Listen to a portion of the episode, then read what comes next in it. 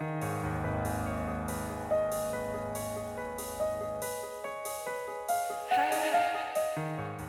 nombre es Mauricio Lechuga y te doy la bienvenida a octubre, el mes de los breviarios cadavéricos, en el que te compartiré una creepypasta o leyenda urbana todos los días. Si algunas de estas historias realmente sucedieron o son retorcidos inventos de alguien, tú lo tendrás que decidir. Recuerda que pueden contener amplias descripciones de violencia y o lenguaje explícito.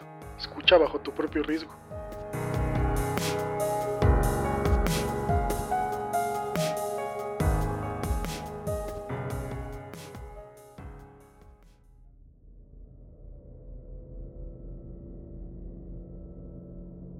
Jen y yo amamos Halloween.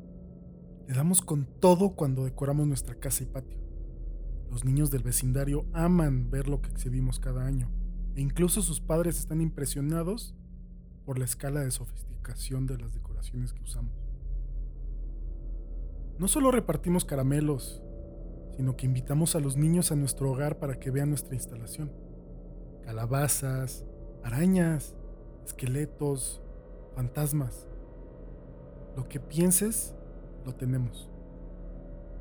Nuestro periódico local llegó a hacer un artículo sobre nosotros el año pasado. Se titulaba Un lugar seguro y tenebroso para los niños locales. No fue más que una pequeña pieza modesta, pero se sintió bien que nuestro trabajo fuera celebrado. El proyecto en el que Jen ha estado trabajando en el curso de los últimos 15 años, más o menos, es su pueblo de los horrores de Halloween. Es la parte más importante de nuestro viaje para los niños alrededor de la casa.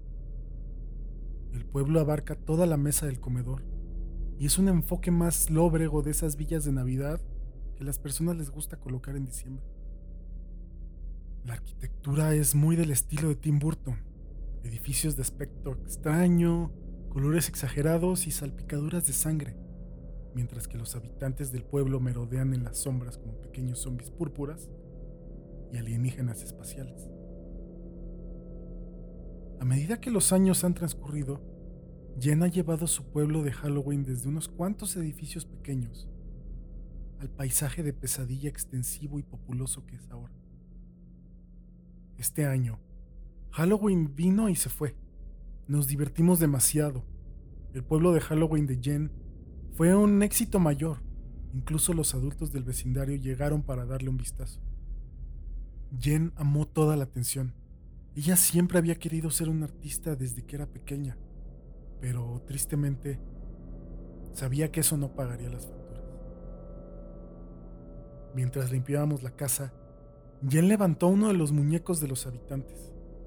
Su vestimenta tenía una ruptura que necesitaba ser reparada. Suspirando con buena actitud, recolectó a los demás en una caja. A mí me encantan esos muñecos. Su estética funciona bellamente con el pueblo en el que Jen los pone. El rango de su tamaño va desde una pasa hasta un limón. Algunos tienen rasgos distintivos, mientras que otros no. Le toma un poco de tiempo para crear cada uno, entre dos a cinco meses, pero su esfuerzo siempre consigue un producto que es perfecto para Halloween. hasta que sea capaz de llevar un embarazo a término, decidimos que no se tenían que desperdiciar.